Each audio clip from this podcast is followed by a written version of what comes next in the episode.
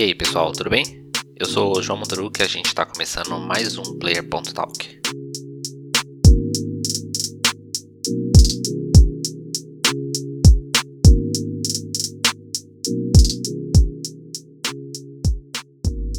Tivemos uma semana bem interessante. A Valve entrou de surpresa no mercado de portáteis. Sim, o mercado que tem sido aí dominado pela Nintendo. Teve a participação da Sony ali com o PSP e o PS Vita, que acabaram sendo abandonados ao longo do tempo.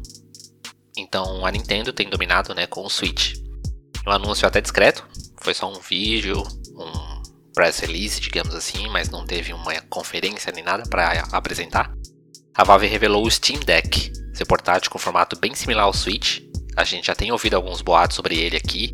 Era até então conhecido como Steam Pal. Comentei sobre esses boatos no episódio 22. O Steam Deck ele tem uma tela de 7 polegadas LCD touchscreen, os controles ele ficam fixos na, nas laterais dessa tela. Além dos controles normais ali, o joystick, os botões, tem dois pequenos trackpads, similares a notebook, para que você possa controlar o mouse ali durante os jogos e na navegação. O aparelho ele tem botões de ombro, que a gente usa os indicadores para apertar. Tem R1, R2 e na parte de trás tem ainda R4, R5 ou L4 e L5, né? para que você possa adicionar alguns comandos, se fosse uma borboleta ali de, de um volante, por exemplo. Além de ter giroscópio, que identifica ali a inclinação do aparelho. Ele tem um processador AMD feito exclusivamente para ele, com tecnologia Zen 2 e RDNA 2. Segundo a própria Valve, ele pode rodar os últimos jogos aí AAA. Nas imagens de divulgação, a gente viu Control e Star Wars Jedi The Fallen Order sendo jogados no aparelho, o que é bem interessante. Com esse header, a gente pode comparar o portátil da Valve com os consoles como o PS4 e Xbox One. Com o diferencial de ser portátil, né, claro, em comparação com o Switch, tem um poder de processamento muito maior que o Switch. O Steam Deck roda um sistema operacional da própria Valve, o chamado Steam OS. Isso dá a ele total compatibilidade aos jogos que já estão na loja Steam, o que facilita muito ao jogador que pode jogar no PC ou no Steam Deck toda a sua biblioteca que já tem ali no Steam qual jogador hoje em dia não tem pelo menos alguns títulos ali, alguns poucos jogos na Steam, mesmo que não jogue, que normalmente não jogue no PC, que é o meu caso, por exemplo, mas já comprou alguma coisa bem baratinha ali em alguma Summer Sale. Então, no Steam Deck basta você logar na sua conta da Steam e seus jogos já estão lá, disponíveis, toda a sua biblioteca. Outra vantagem do Steam Deck é que ele pode funcionar também como um computador normal, conectado com mouse e teclado e outros acessórios compatíveis com o PC. Você pode ligar ele numa TV ou no monitor, por exemplo, e ele ser seu computador, navegar na internet, inclusive instalar outras lojas de, de jogos também, como da Epic Games ou a GOG, antiga Good Old Games da CD Projekt Red. Parece bem interessante, mas nem tudo são flores, né? É, tem algumas coisas para serem acertadas ainda. O Steam Deck ele tem esse sistema é, operacional rodando nele, o Steam OS.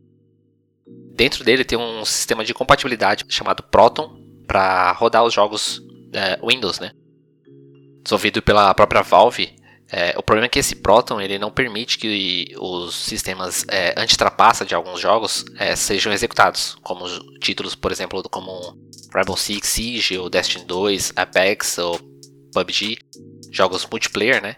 Que usam esses, esses sistemas para garantir que outros jogadores não usem trapaça dentro do, do jogo. Proton ainda não tem compatibilidade com esses sistemas e até o momento esses jogos não podem ser rodados dentro do Steam Deck. A, a Valve já informou que está trabalhando com as desenvolvedoras para resolver esse problema, né? Como o ele vai ser lançado só no final desse ano, tem tempo para que eles resolvam isso. O Steam Deck ele vai chegar em dezembro em algumas localidades, né? Segundo a publicação no site, chegando nos Estados Unidos, no Canadá, na União Europeia e no Reino Unido. O Brasil ainda não está incluso nisso. Serão três versões disponíveis. A mais barata, de 350 dólares, vem com um cartão de memória de 64 GB. Todos têm o mesmo hardware. Só muda aí o armazenamento mesmo. Os outros dois, que são mais caros, eles vêm com um HD SSD, um de 256 e outro de 512 GB, ficando 530 dólares e outro de 650 dólares, respectivamente. Todos eles têm entrada para cartão microSD para aumentar o armazenamento, né? A troca do SSD ela é facilitada. Então deve ter um acesso fácil para garantir que quem quiser fazer o upgrade aí possa fazer de maneira bem rápida. Pelo que eu vi, pelo que eu pude observar, o Steam Deck ele teve uma boa recepção pelos jogadores, inclusive os servidores da Valve teve algumas dificuldades no dia que abriu as reservas, E apesar do preço similar aos consoles de mesa atuais, o Steam Deck tem seus atrativos, né? Por ser um portátil bem potente, já nascer com uma grande biblioteca de jogos, né? Sua biblioteca do Steam tá lá. E aí a gente vai esperar para ver se não vai ser mais um hardware da Valve que morre na praia, né? Eu fiquei interessado particularmente, mas seria uma compra para depois do Série X.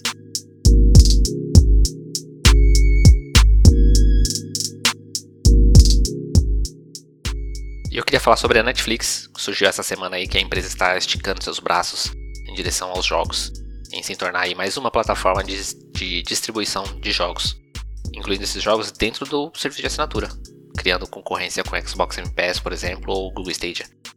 Para isso, a empresa já contratou pessoas que estiveram na Electronic Arts e no Facebook. Segundo as informações que foram publicadas, a intenção da Netflix é incluir os jogos no catálogo já no próximo ano. Os jogos devem aparecer lado a lado ali com os filmes, como uma categoria a mais, digamos assim. E ao que indica, não cobrará mais nada por isso. A Netflix ainda é, de longe, a maior dentre os serviços de streaming, mas tem crescido menos nos últimos meses. Né? E para o mercado de jogos é um passo bem grande para a empresa, né? Mas ela parece estar dedicada a isso. Percebemos pela contratação do Mike Verdo, que era, cara, que era o cara responsável lá no Facebook em trazer os jogos para o Oculus, né? Oculus Rift, Oculus Go. E agora ele está liderando essa empreitada dentro da Netflix, que já tem vagas abertas para desenvolvedor de jogo. A inclusão de jogos no catálogo pode justificar ainda, né, num futuro próximo, aí, aumento da assinatura e ainda servir como marketing para as próprias produções, né? É, lança um filme, lança um jogo paralelo ao filme para complementar aquela história. A empresa ela já licenciou algumas franquias dela para produção de jogos, como foi Stranger Things. E a gente acredita que isso aí pode ser um início né, dessa, dessa ramificação em jogos e ela começar a crescer a partir daí, né, adicionando títulos ao catálogo, produzindo e adicionando títulos ao catálogo.